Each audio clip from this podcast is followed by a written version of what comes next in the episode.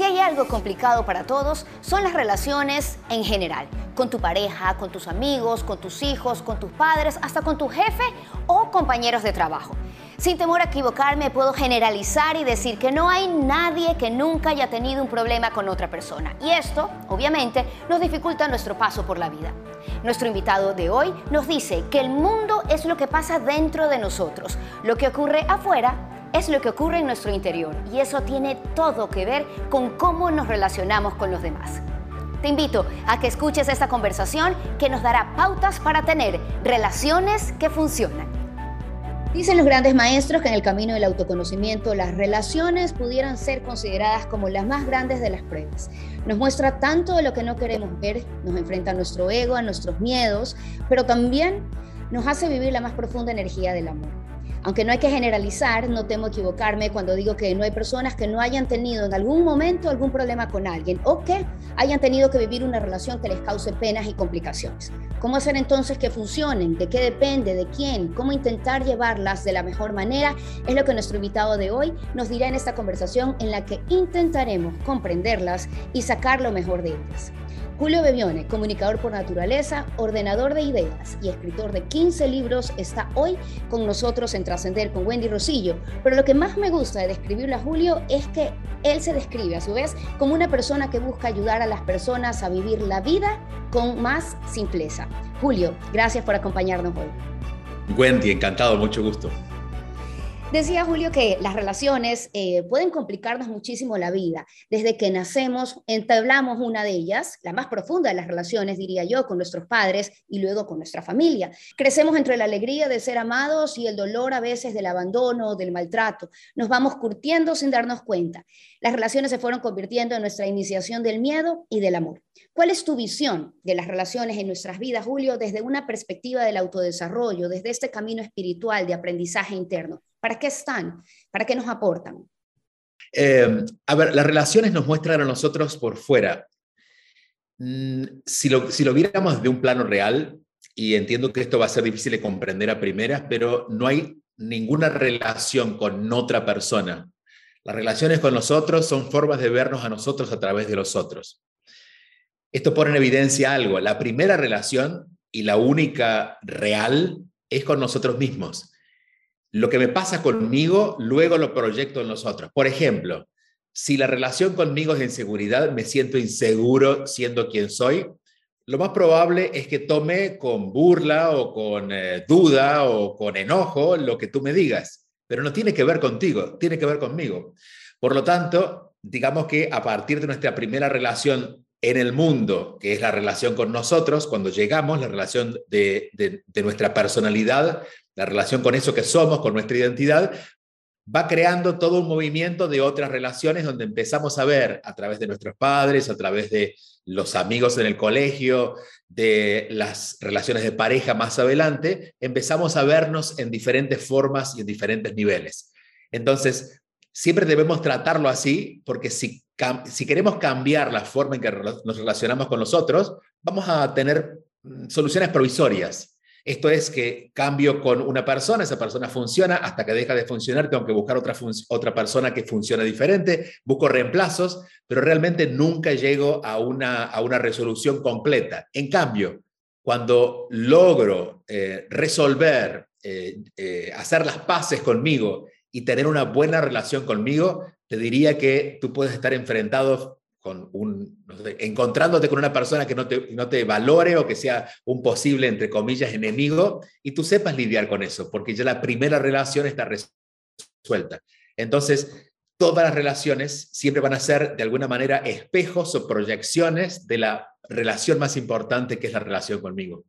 Julio, pero para este me parece fantástica la respuesta y es eh, clarificador de que a lo que yo te preguntaba, de que en este camino de la espiritualidad o del autoconocimiento, las relaciones entonces están ahí para mostrarnos quiénes somos, qué es lo que tenemos que corregir, qué es lo que tenemos que mejorar. Pero cuando somos chicos, nos estamos también desarrollando. Esto que tú nos propones eh, es algo que, digamos, pudiéramos realizarlo una vez que tenemos un poco más de conciencia, de madurez. Sí, de eso se trata la madurez, de hecho. La madurez es darme cuenta de lo que antes no me di cuenta. Uno es maduro cuando puede ver algo que antes no vio.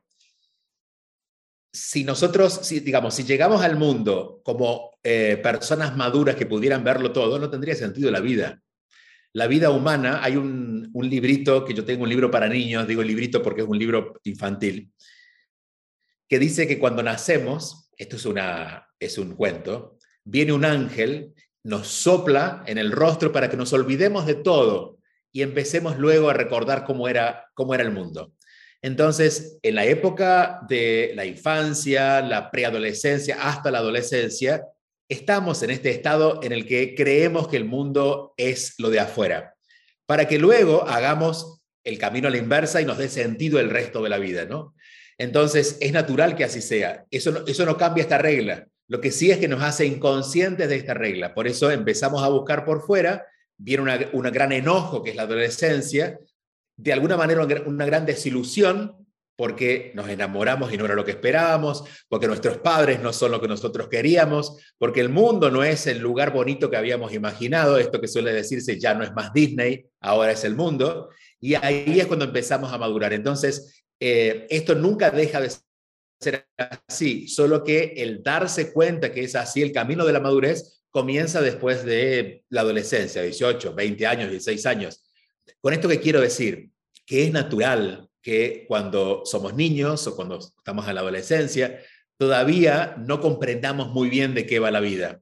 Lo que no es natural es que una persona que ya podría madurar después de los 20 o los 30, siga comportándose como un niño. A los, a los 5, 6, 2, el mundo son tus padres, es el amor de tus padres. En la adolescencia, el amor es el romanticismo de lo que alguien te trae por fuera, ¿no? Te enamoras, te encantas, pero cuando a los 22, 23, 40, 50, todavía sigues tratando de resolver tu mundo interno a partir de lo que pasa por fuera, es inmadurez.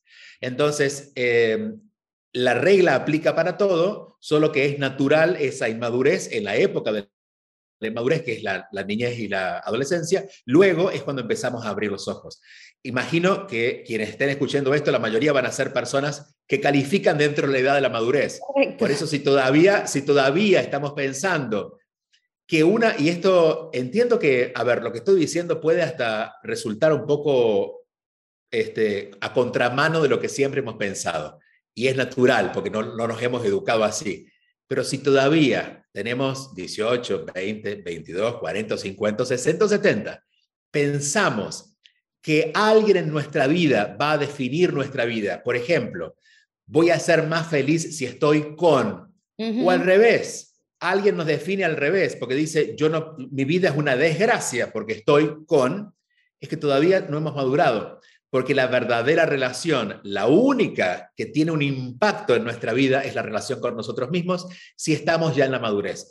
En toda la otra etapa es comprensible, por eso es natural que el niño se enoje, es natural que el adolescente se desencante y viva el desencanto, pero una vez que podemos madurar, y creo que a nivel evolutivo nos tardamos un poco, porque estamos viviendo aún como niños o como adolescentes cuando tenemos una edad adulta. Fíjate, y no hablo ni siquiera de relaciones de pareja, hablo en general del mundo. Yo veo, por ejemplo, hoy en día hablar a, no sé, a líderes políticos, están en la preadolescencia, de la forma en que se mueven. Veo cómo la gente se pelea hoy mismo. Es decir, todavía, fíjate, a nivel de conciencia estamos queriendo resolver las cosas con violencia, que es la guerra, ¿no? Totalmente, y es que la madurez a la que hablas tú está súper relacionada con el ser responsable de tus propios actos, que no nos han enseñado eso. Y, y yo creo eso, y luego pues nos han enseñado a siempre culpar también al otro, no es responsabilidad del otro que me trató mal, el que me dijo, el que me insultó. ¿Cómo hacemos ese cambio, Julio? Porque es básico en lo que estás hablando. Entonces, dígate, y aquí no se contradice, pero se incluye otra vez la relación. Practicando eso con una persona, que es lo que llamamos relaciones de pareja. Eh, creemos, la, damos por sentado que la llegada de alguien en nuestra vida es porque viene a amarnos. Por eso se celebra tanto cuando nos enamoramos, como que no hubiéramos ganado la lotería, ¿no? Llega alguien para amar y nos salvamos. Sentimos esa sensación de que al fin se nos dio. O cuando somos padres, tenemos esa sensación de que algo se completó y sin duda vamos a recibir mucho, pero nunca va a ser suficiente.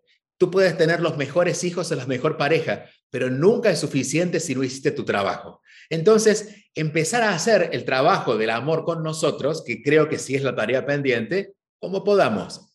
Y te voy a dar una, una forma, creo que práctica y, y posible. Anotemos, hagamos una lista de todas las cosas que hacemos por alguien que amemos, alguien en nuestra vida, que amemos. Pueden ser nuestros hijos, pueden ser nuestra pareja, pueden ser un amigo. Hagamos una lista del tiempo que le dedicamos, de las actitudes que tenemos. A un amigo le dejamos pasar algunas cosas porque es nuestro amigo o es la persona que amamos. No queremos enojarnos. Le creemos cuando nos cuenta algo que nos parece delirante. Si viene alguien y nos dice, mira, quiero cambiar de carrera, diríamos, tú estás loco a esta edad. Pero si nuestro amigo o la persona que amamos nos dice, o nuestros hijos, quiero cambiar de idea, le decimos, a ver, cuéntame. Bueno, si hiciéramos una lista de todo lo que hacemos por la persona que amamos y empezáramos a hacer eso mismo, pero con nosotros mismos, dedicarnos ese tiempo, tener esas actitudes, ser compasivos con nosotros, creer en lo, que, en lo que sentimos y en lo que soñamos, yo te diría que la, la relación con nosotros obviamente cambiaría, pero eso impactaría para que luego con el, la pareja, los hijos y el vecino la relación cambie, porque dejaríamos de estar esperando por ellos y empezaríamos nosotros. Y es un gran cambio lo que propones, porque en nuestra cultura, Julio, estamos muy eh, eh, acostumbrados a que ser bueno, ser generoso, significa siempre pensar en el otro. No nos educan diciendo, oye, preocúpate por ti, ocúpate de ti, sino que siempre, no, si tú te pones primero, es como que eres egoísta, como que no estás en esta energía de la compasión y tenemos como tergiversadas las cosas. Y ahí pasa algo, Wendy. La justificación que nos ponemos o que el mundo se pone es lógica Dice, es que tengo que ocuparme de ellos, no puedo abandonarlos. Y aquí yo siempre les diré, no tienes que abandonarlos. Lo que tienes que además ocuparte de ti. Por ejemplo, todos, no todos somos padres, pero todos somos hijos. Y todos seguramente en algún momento hemos estado hartos de nuestros padres. No mal, pero decimos, ya, que mi mamá pare de decirme eso, que mi mamá pare de preocuparse, que mi mamá pare de preguntarme todo el día eso. Es decir, necesitamos de nuestros padres, porque, porque si nuestros padres no hubieran estado, sentiríamos una carencia de amor muy grande, pero hemos tenido exceso de amor, exceso de atención en todo caso. Entonces, en la medida en que una mamá o un papá, pero vamos a poner un ejemplo de la mamá que suelen, suelen exagerar mucho en el rol, que una mamá se ocupe de ella y también se ocupe de sus hijos, hacen que se ocupe de sus hijos, de sus hijos lo suficiente para que ellos sean felices y tengan todo, pero nunca se olvide de ella. Porque al final, los hijos van a estar infelices porque están cansados de esta mamá, están agobiados por esta mamá, que aunque los ama, los agobia. Y por otro lado, esa mamá, eventualmente, cuando el hijo tenga 20, 22, 25 y el hijo haga su vida y se case, se vaya o, o estudie, la mamá va a sufrir un gran vacío, que es lo que suele decir, es que le di mi vida a él, es que era mi felicidad y ahora qué hago, ¿no? Entonces, esa, esa distribución de tiempo, de dedicación, de actitudes es necesaria y no nos equivocamos en amar a otros. Lo que nos hemos equivocado porque nos hemos olvidado es atendernos a nosotros. Entonces no se trata de hacer una burbuja donde solo me importe yo. Eso es egoísmo. Se trata de empezar a tener en la lista de personas amadas también a nosotros y si es posible en el primero o segundo lugar. Me encanta tu aclaración y creo que es súper justa y súper eh, clarificadora de hacia dónde van tus consejos. Y en ese tema has mencionado algo importante en esta conversación y en otras que te he eh, atendido muy bien, pues en todas las que tienes, todas tus charlas en YouTube y también participé cuando viniste acá a Ecuador, así que te vengo siguiendo. Ah, bueno, sí. Y estuvo muy linda también esa charla. Y hablas del amor, pero yo también creo que en este camino propio eh, del autoconocimiento, he aprendido que el amor no es un sentimiento y tú lo mencionas muy bien en tus charlas y hablas de la energía del amor. Y me gustaría que profundices en eso porque yo creo que cuando comprendemos muy bien lo que es el amor, podemos entender mejor tus consejos, entender mejor la relación hacia el otro y poder practicar la compasión, la empatía eh, y todos estos valores que tanto se nos piden, pero que a veces nos cuesta tanto, ¿no? Sí, y sin tener que enfocar en ser empático, ser, porque si no también es una tarea como tenemos que volver a nacer, claro, porque es demasiada, demasiada tarea, ¿no? Mira, eh, y está, es, es, excelente tu punto porque esto nos va a poner en el lugar donde se hace más fácil poder amar El amor es, como decías, una energía. Si la pudiéramos eh, eh, calibrar, sería la energía más sutil que existe en este planeta. Por ejemplo, si abrazas la madera, la madera es dura. Si abrazas un ser humano, el cuerpo humano es más blando. Pero si abrazas un ser humano que está amando, lo que sientes es mucho más que un cuerpo cálido. Cuando alguien nos da un abrazo con amor, sentimos algo muy sutil, cuando, cuando miramos a alguien con amor, esa mirada se siente con un poder muy grande. Hay una energía más grande que se mueve a través de lo que hacemos con amor. Entonces, la energía del amor está presente en todo cuando la usamos, porque está disponible, cuando la usamos, empieza a mostrarnos a través de eso que sentimos que eso es amor. Porque, por ejemplo, si yo te digo te quiero, parece que estuviera diciéndote algo amoroso pero quizás te lo estoy diciendo por decirlo, no va con amor. Y quizás yo ni siquiera te lo digo, porque no tengo oportunidad de decírtelo, porque no sé, nos cruzamos en un, lugar de trabajo, pero en mi mirada pudiste ver ese amor. Entonces, lo primero es reconocer que cuando la sentimos, de hecho esto es importante también, si no la sentimos, si yo no siento el amor que te voy a dar, lo que tú no vas a recibir no es amor. Si, ejemplo, si una mamá está preocupada por su hijo, no lo está amando. Porque cuando ella piensa en amar a su hijo y es atenderlo o tratar de que le pase algo bonito, pero está preocupada, lo que siente no es amor. Por lo tanto, no va a amar al hijo, va a extenderle sus miedos a ese hijo, aunque el formato sea el amor. Entonces, esto es importante, el amor primero se siente y cuando lo sentimos en nosotros es el primer indicio de que estamos amando de verdad. Y lo segundo, ¿cómo, ¿cómo encontramos esa energía? ¿Cómo hacemos para usar esa energía? Siempre vamos a tener pensamientos disponibles. Es decir, yo puedo, por ejemplo, si tú me dices algo, yo puedo gustar de eso, no gustar de eso. Si gusto de eso, puedo agradecerte, puedo hacer silencio, puedo... De todas las posibilidades que hay, el amor siempre se queda con la más elevada. Entonces, cuando yo elijo de todas las posibilidades la más elevada y la confirmo porque esa, esa que estoy eh, eligiendo se siente con amor y luego te la ofrezco en forma de palabra, de actitud, de acción, allí estoy amando. Entonces los verdaderos actos de amor son aquellos actos de amor, actos de amor conscientes que antes han tenido una tarea. No ha sido así porque sí, porque si no entramos en una rutina de, de creer que estamos amando, pero estamos reproduciendo palabras bonitas o actitudes buenas, como dices tú, no tratamos de ser buenos cuando nosotros elegimos la, opción más elevada de lo que tenemos para dar y de esa, de esa elección que hacemos confirmamos, porque al de solo pensarla la sentimos y se siente amorosamente, se siente en paz en nosotros, al ofrecerla se cambia todo. Y te puedo asegurar que, y esto para que todos lo prueben, una actitud amorosa, es decir, la energía del amor es tan fuerte que una actitud amorosa puede hacer una transformación muy grande. Yo puedo encontrarme, puedo encontrarme con alguien muy enojado, muy frustrado, pero un verdadero abrazo amoroso puede transformar a esa persona. Y de ahí que dices en tus charlas, la verdad es amor. Y nos, y nos invitas en algunas de tus conversaciones a que seamos súper sinceros en nuestra intención de lo que hacemos. Y es súper importante. Mencionabas un ejemplo que me gustaría que lo puedas este, desarrollar aquí también, sobre, por ejemplo, cuando eh, tú decías en una, en una de tus charlas algo de la manipulación. Si yo te digo algo que quiero que hagas y te lo disfrazo de amor, pero realmente te estoy manipulando, entonces tú no vas a sentir tampoco lo que te estoy dando. Tú, tú, yo quiero que tú creas que es amor, pero como no te estoy dando amor, sino que estoy manipulando, tampoco lo estás sintiendo. Entonces, este dar y recibir eh, de la intención de donde nace es súper importante para que la relación sea sincera. Sí, eh, la intención, que es como yo proyecto mi energía, la intención es lo que hace que la energía ocurra. Si yo, de acuerdo a mi intención, es lo que va a ocurrir. Entonces, suele, suele pasar que hay personas que dicen, ¿cómo yo puedo recibir esto de él si yo le di lo mejor de mí? Si yo le dije que lo quiero mucho, ¿por qué me miró así? Si yo hice todo por él, ¿por qué él ni siquiera me llama?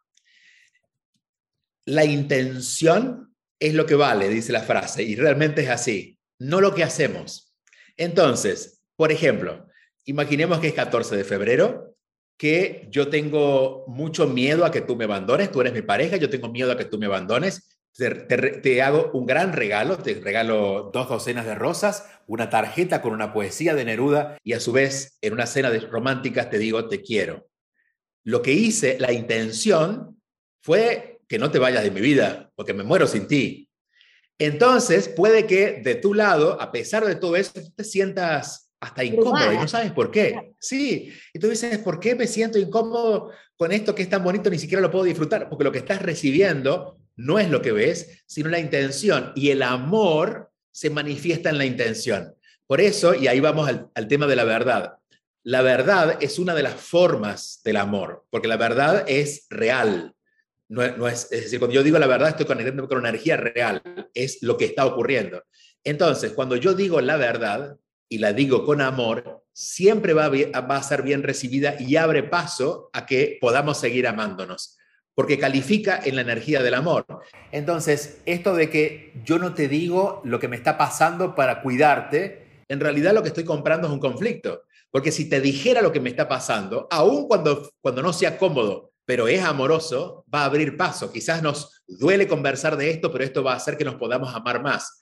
Entonces, cuando hablo de relaciones que funcionan, hablo de todos los aspectos del amor, porque son todas las formas que creemos que es amor, o que no es amor en el caso de, no decir la verdad. Y, claro, estamos intentando ser amorosos como padres o como pareja, pero a la hora de la hora los resultados no son buenos, porque creemos que siendo buenos o siendo políticamente correctos o siendo solamente amables en términos de la expectativa del otro, estamos amando. Y en realidad lo que estamos es escondiendo el miedo en formatos de amor. Estoy totalmente de acuerdo contigo, pero voy a ser súper abierta en algo mío que me gustaría compartir. Yo he estado peleada con la vulnerabilidad toda mi vida. He sido una mujer, digamos, fuerte, la vida me ha tocado así y, y, cada vez que he tenido que enfrentar un problema, pues ha sido muy mío, lo he tratado de resolver. Pero la vida y este camino me ha llevado y me ha gritado a decir, Wendy, la vulnerabilidad. Y en algún momento, porque siempre te va llegando información y detalles y cosas lindas que te ayudan para ir creciendo espiritualmente, me llegó una charla de René Brown, me imagino que la, de Brené Brown, perdón, que la conoces, sobre la vulnerabilidad. Y la verdad es que me abrió a esto de que, ok, ya creo que estoy entendiendo, ¿verdad? De que tengo que un poco eh, eh, ser más comprensiva conmigo, pero también con los demás. Sin embargo, esto de, de, enfrentarme con la vulnerabilidad no es porque sí. También he recibido, este, eh, digamos que una interacción dura cuando he querido decir lo que me ha pasado a una persona muy cercana a mí para que me comprenda, para que tú sabes manejar esto de la verdad que tú nos estás invitando, pero y de pronto la otra persona comienza a utilizar esa información tuya para manipularte o para, tú sabes, hacerte sentir mal. Entonces, la pregunta puntual con esta apertura mía es, ¿cómo manejamos esa verdad que, que también suena y nos propones con el no arriesgarme a que el abrirme y el ser vulnerable luego pues termine siendo una espada en mi, en mi corazón. Sí, eh, en principio, y ahora voy a la respuesta concreta para ti, pero eh, solemos confundir la vulnerabilidad con la fragilidad, con la debilidad, y por eso es que le tememos un poco, ¿no? Okay. Eh, creemos que ser vulnerables nos expone a que alguien nos hiera. Y eso es una verdad no es una verdad completa, pero la verdad es que nos ha pasado. Hemos dicho por ahí algo, abrimos el corazón y el otro abusó. Y, por el huequito que abrimos, pusimos el corazón, puso un cuchillo y dije, pero ¿por qué hizo esto conmigo? Si yo solamente le conté algo íntimo, ¿no? Claro. Las verdades que deben ser compartidas o la verdad que nosotros sentimos compartir son verdades maduras en nosotros. Y te voy a poner un ejemplo personas que, eh, estoy pensando en un ejemplo muy claro, que es Ricky Martin versus alguien que también es homosexual, pero no ha resuelto su identidad. Ok. Entonces, cuando alguien no ha resuelto su, su verdad, porque todavía se está peleando con su verdad, dice que es gay y lo maltrata. Ricky Martin dice que es gay y lo aplauden la mayoría. Y le va mejor. Lo que está pasando por fuera está determinado como el punto uno que hablamos, de cómo yo me he llevado por eso. Por eso eh, uno debería compartir con el mundo, con tus amigos o con tu pareja o con tus hijos o con tus padres, aquello que para ti ya está resuelto o está en paz. Ay, me encanta, ya entendí. ¿Se entiende? Entonces, no significa contarlo todo, pero significa contar aquello que ya está en paz contigo. Y no es que el otro tenga poder de hacerte daño, es que tú todavía no lo tienes resuelto. Entonces, claro, el otro quizás ni quiere hacerte daño, pero hace un comentario que se siente que te hiere. El otro no quiso hacer un comentario malo, pero como tú estás frágil porque no está resuelto, te tomas en serio lo que el otro dice y te metes la puñalada. Entonces, y esto es, es muy valiosa la pregunta porque muchos andamos en eso en algún momento de nuestra vida creemos que con contar, que también eso tiene mucho que ver con redes sociales en estos días donde contamos todo. No. De hecho, diría yo que hay un espacio de intimidad que está siendo violado en estos días. No, lo íntimo es lo íntimo. Luego, cuando lo íntimo está, es, eh, está resuelto, yo puedo llevarlo a lo público. Pero antes, en lo íntimo, debo estar en paz con eso. Si tú no tienes la casa en orden, y tienes la casa desordenada, sucia y demás, es terrible tener visitas. Estás muy incómoda. No pasa por las visitas, pasa por la casa que está en desorden. Ahora, si tú ordenas tu casa, puede venir el vecino que no conoces, el más envidioso de la cuadra, que va a estar en paz porque tu casa está en orden. Entonces, no es el otro, eres tú. Y con esto, quienes hayan escuchado completo el podcast vayan a la primera pregunta. Esto es un muy buen ejemplo para la primera pregunta. Total, y nos hace el cierre completo y maravilloso y nos invita nuevamente a esa responsabilidad de la que hablábamos, que viene con la madurez, de querer sanar o de darte cuenta de lo que está pasando dentro de ti para que lo sanes y luego pues verás cómo las cosas van cambiando en el Sí, mira, hay una frase que se usa mucho cuando alguien es muy dramático y es, búscate una vida, ¿no? Búscate una vida. Sí, sí. Y es una frase que de hecho refleja una verdad y es, no te busques una vida, pero vive tu vida. Si nosotros nos ocupáramos de lo que nos pasa, de disfrutar lo que nos pasa y de resolver lo que no podemos disfrutar, tendríamos tiempo suficiente para ocuparnos de nosotros. Lo que pasa es que nos vamos abandonando entonces, por ocuparnos demasiado de los otros, vamos dejando espacios vacíos y claro, en el momento en que viene un viento nos mueve porque no estamos bien parados en nosotros. Por eso el trabajo del autoconocimiento, de esto que llamamos espiritualidad, que es conocer todas tus partes invisibles. Hay muchas partes invisibles que no son luz, pero tienes que iluminarlas. Porque si no viene alguien, se mete allí, como cuando pasa una casa abandonada y, y viene cualquier bichito y se queda ahí metido y te hace un nido y después te molesta pero el, problema no fue el animalito que entró, es que tú tenías esa parte descuidada. Por eso el conocimiento de nosotros mismos, el hacernos cargos de nuestra vida, el autodeterminarnos, esto, esto yo no sé si la generación que, que, sigue a la nuestra, los que ahora tienen 20 o menos, no sé cómo va a ser. Para mí es una gran intriga en el mundo que viene. Pero yo siento que va a ser una generación muy débil, porque les molesta todo. Y a mí, en mi vida, a mí me han hecho bullying, me han maltratado, no han creído en mí cuando yo me dediqué a hacer esto cuando, como trabajo, pero eso lo usé para fortalecerme, no para debilitarme y pedir que el mundo cambie. Yo no pedí que mis padres me trataran diferente. Yo lo que pedí es hacer algo diferente con lo que decían mis padres para no tomármelo personal.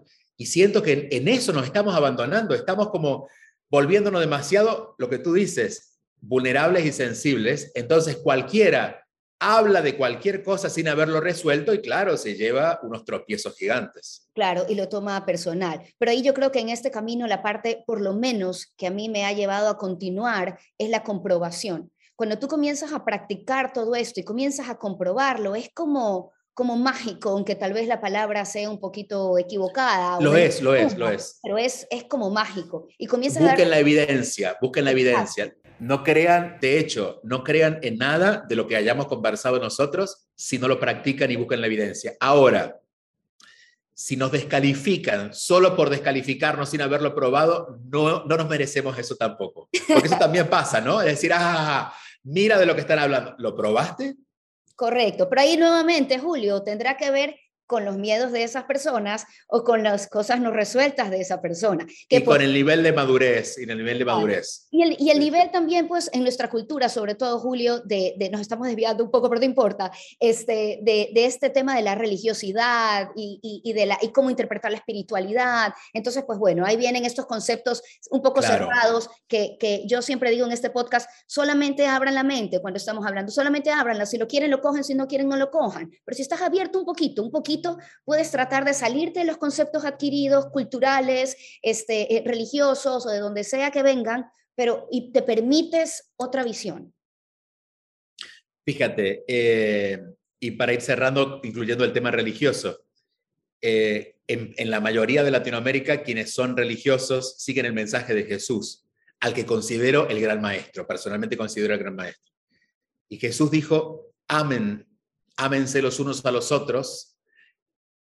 En, eh, su discurso está mejor formulado, pero dice, amen al otro como a sí mismo y amen a Dios por sobre todas las cosas. El mensaje está claro. Hay que amar. Hay que amar al otro me tengo que amar yo y cuando no pueda amar, recordar que hay un amor más grande que es el amor de Dios, pero amen, porque el amor es lo que va a revelar que podamos empezar a ver de verdad y no nos quedemos con esta fantasía que es, para lo religioso sería el demonio, pero para nosotros es el miedo, que es el que nos lleva a ser, a ser violentos, a, no ser amorosos, ¿no? Entonces, eh, a quienes sean religiosos, yo le diría, concéntrense en el mensaje de quien creen no se concentren solo en la institución, porque también las instituciones pasan de moda y si algo ha demostrado lo religioso tradicional es que lo único viejo de la, de la religión son los argumentos de las personas, no el de Dios.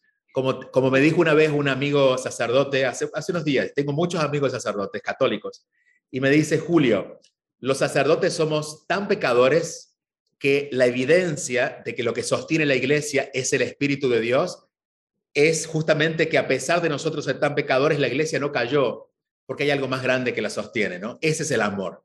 Entonces... Me, encanta el ejemplo, que, el ejemplo que pones de Jesús, porque efectivamente es una persona que vivió la energía del amor, como le hemos tratado aquí, desde esa visión. Y algo importantísimo, que justo iba a ser el siguiente tema que quería tocar contigo, es que Jesús también puso límites, también puso frenos, y no fue un amor eh, o sea, fue un amor incondicional, pero desde una energía diferente, como le hemos hablado, y no desde un cariño de la relación con el otro. Y es así que pone límites a los que, a los que no lo trataron como debían, o sea, puso límites cuando consideró que eh, la casa de, su padre Dios había sido eh, violentada. Exacto, puso límites. Y eso es algo importante que creo que, que creo que es también bueno que lo hablemos ahorita en el tema de las relaciones, porque a veces pensamos que el amor es pisotearme también también dejarme para atrás y no, y no poner límites, no decirle a alguien, basta, no quiero que me trates así o no quiero que vuelvas a hacer esto o decirlo de acá, o un límite incluso que te lleve a una separación total, sea que salgas del trabajo, sea que tengas que meter a tu hijo en, en un lugar donde necesite ayuda porque tal vez ha caído en drogas, eh, o sea que tengas que divorciarte de tu pareja. Pero a veces tenemos tanto miedo de eso que lo consideramos como una oposición del amor. El mismo Jesús lo vivió y puso límites. Sí, sí, eh, dos cosas ahora para ir a esa respuesta. Primero, Jesús no era religioso. De acuerdo, así es. La eh, Jesús, que creo que Jesús podría ser hoy comparado con un político sano, pero era un, era un, hombre de pueblo que lideraba comunidades y llevaba, llevaba el mensaje de Dios. Eh, y tiene todas estas características que tú mencionabas. Y lo segundo, el formato del amor de hecho, esta es una sugerencia que siempre hago en las, relaciones. No crean en la forma del amor, crean en el fundamento del amor. Porque a veces la forma está tan llena de cultura, la hemos, la hemos puesto a nivel de cultura en unos formatos ideales, que por ejemplo hay muchas buenas mamás que sienten que son malas mamás porque no dan en la talla de lo que debería ser una buena mamá según lo han visto o le han dicho. O hay muchas relaciones que no tienen mayor problema, tienen los problemas necesarios de la, de la, aventura del amor, pero sienten que se tienen que divorciar porque esto no va, y cuando les pregunto por qué, me dicen, no, porque esto no se parece a una buena relación de pareja. ¿Qué es? La forma, porque la forma nos, nos encierra y nos, nos, nos aleja de, la, de la energía del amor. Entonces, vuelvo al punto anterior, el amor se siente, y si lo que siento verdadero en este momento es poner límites, eso va a ser lo más amoroso. Porque si por ser amoroso y no poner límites pierdo mi paz, estoy yendo en contra de la energía del amor. Entonces, estoy seguro y no lo puedo, no digo seguro por imaginarlo, por intuirlo, aunque nunca sabremos, que Jesús fue, tuvo un acto de amor muy grande cuando entró al templo y pateó a todos los, mercaderes, porque consideraba que era la forma en que él debía actuar, no solamente eh, hacer eso, sino de la manera que lo hizo. Lo hizo, si lo miramos, con violencia. Entró pateando las, las mesas, entró sacando a la gente afuera.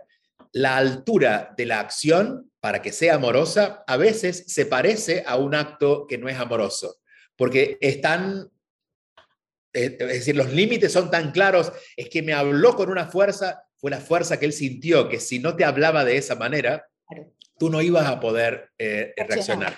Y te voy a poner un ejemplo, porque seguramente en esto nos, nos relacionamos todos. Cuando miramos hacia atrás, nuestra vida, vamos a recordar que a veces la maestra o el maestro más odioso en ese momento, el que menos queríamos, es el que más recordamos, porque el que más útil nos fue y nos puso unos límites y nos, y nos puso unas caras que decíamos de amor nada. Y aquellos que fueron amorosos en el sentido formal, ni siquiera sabemos su nombre. O los momentos más fuertes de nuestra vida son los que más impactos han tenido, porque lo que hicimos ahí fue muy amoroso. Cuando nos animamos a salir adelante cuando nos despidieron y, y no dijimos, ay, no, no fuimos víctimas, dijimos, no, yo quiero ver más allá. Y, claro, esto debería estar guardado en un momento de terror de nuestra vida. No, está guardado en un momento amoroso, porque lo que hicimos fue inspirado en el amor. Entonces yo creo que si eh, elegimos el amor por cómo es, por cómo se siente y no por las formas, ya hemos dado un gran paso. Y es que tú dices que todas las historias tienen un final. Es súper liberador, porque no te refieres a que una relación tiene que terminar, pero sí la forma en la que llevas una relación y eso a la final incluso hace que la salves. Exactamente. Em, digamos que una relación se compone de muchas historias de amor. Las historias de amor son historias en las cuales uno entra para aprender a amar. Entramos en una relación y allí se abre una o varias historias de amor. Por ejemplo, empezar a no tomarme personal lo que la otra persona me dice. Que eso lo podemos tener más o menos este, trabajado con el mundo porque hemos, hemos bloqueado a la gente que no nos gusta. Pero ¿qué tal si nuestra pareja nos dice algo que no nos gusta? se abre una, una historia dentro de, nuestra relación y es cómo yo aprendo a amar a alguien que dice algo que yo me tomo personal. Me amo a mí para darme cuenta que tengo que sentir más confianza en mí. Luego amo al otro tal como es, no en convencerlo que se calle y no me diga eso. Entonces, cuando he completado esa historia, porque ya ahora aprendí a amar tal, a la otra persona tal cual es, se cierra una historia de amor y se abre otra no, no, significa que vamos a terminar la relación, se abre otra, otra historia dentro de esa relación. Entonces, muchas veces, ante el final de una historia de amor, sentimos un cierto vacío, sentimos que ya la adrenalina no está, porque hemos cerrado la historia de amor, y nos vamos de la relación, decimos, no, esta relación terminó, no, la relación no terminó, terminó la historia, ahora se abre otra.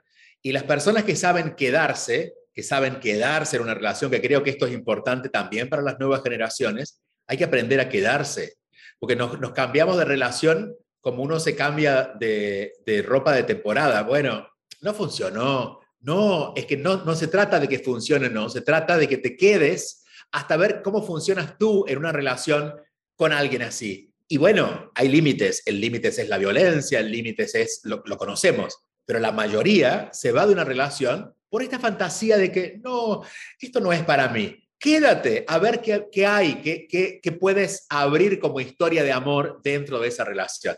Eh, entonces, sí, esto es un poco eh, el entusiasmo para los que están en una relación, que entiendan que va a haber muchas, lo deben saber y, y cuando están escuchando esto dirán, claro, eso es lo que me pasa, que hay muchas historias que se abren y se cierran dentro de una relación y que la relación puede ser tan larga como querramos según sepamos aprender a quedarnos para a seguir aprendiendo a amar.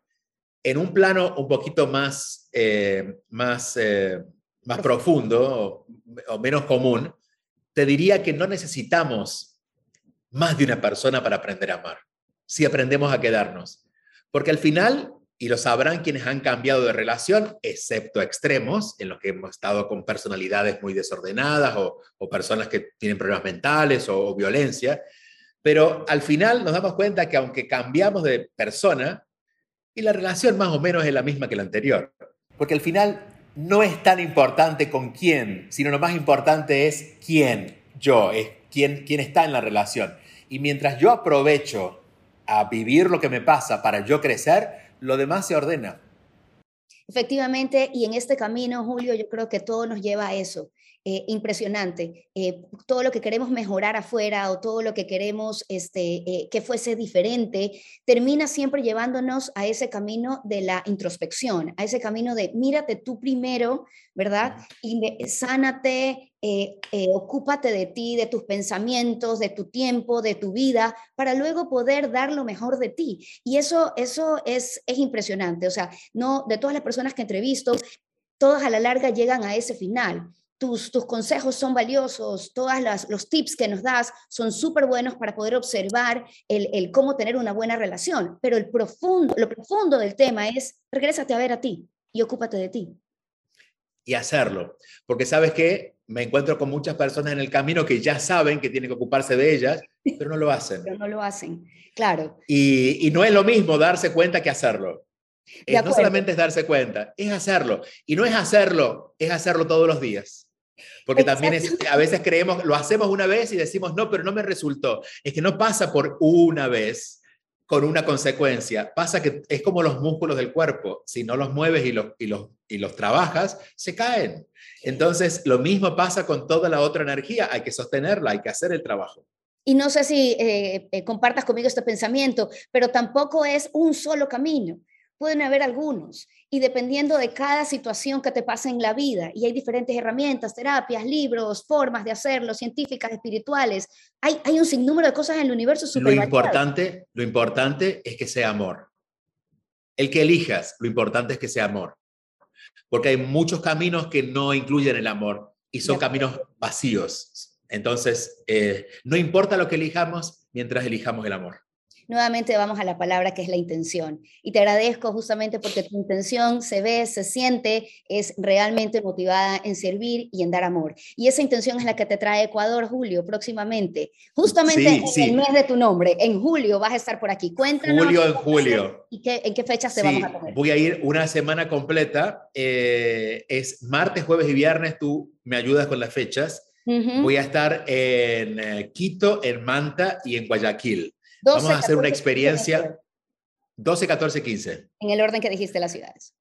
Eh, vamos a, vivir una experiencia de una tarde. Se llama eh, Bebione Day Camp porque es más de una conferencia, ¿no? Es, como toda una tarde juntos, desde las 5 de la tarde hasta más o menos 10, 10 y media de la noche.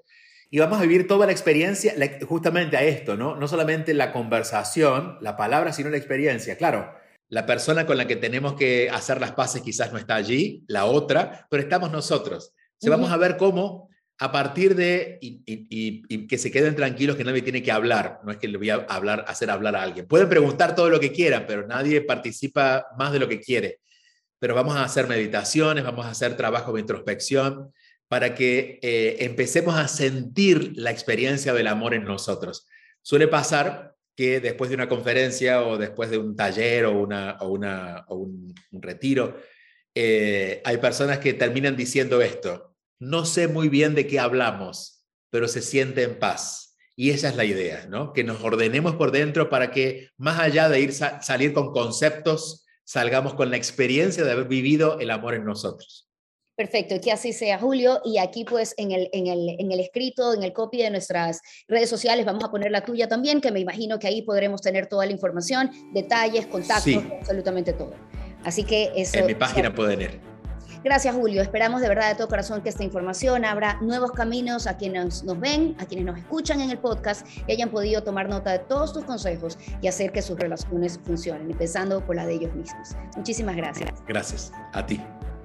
Y gracias a ustedes también por compartir con nosotros y nos vemos en un próximo episodio de Trascender Wendy Rosario. Este espacio es para ti.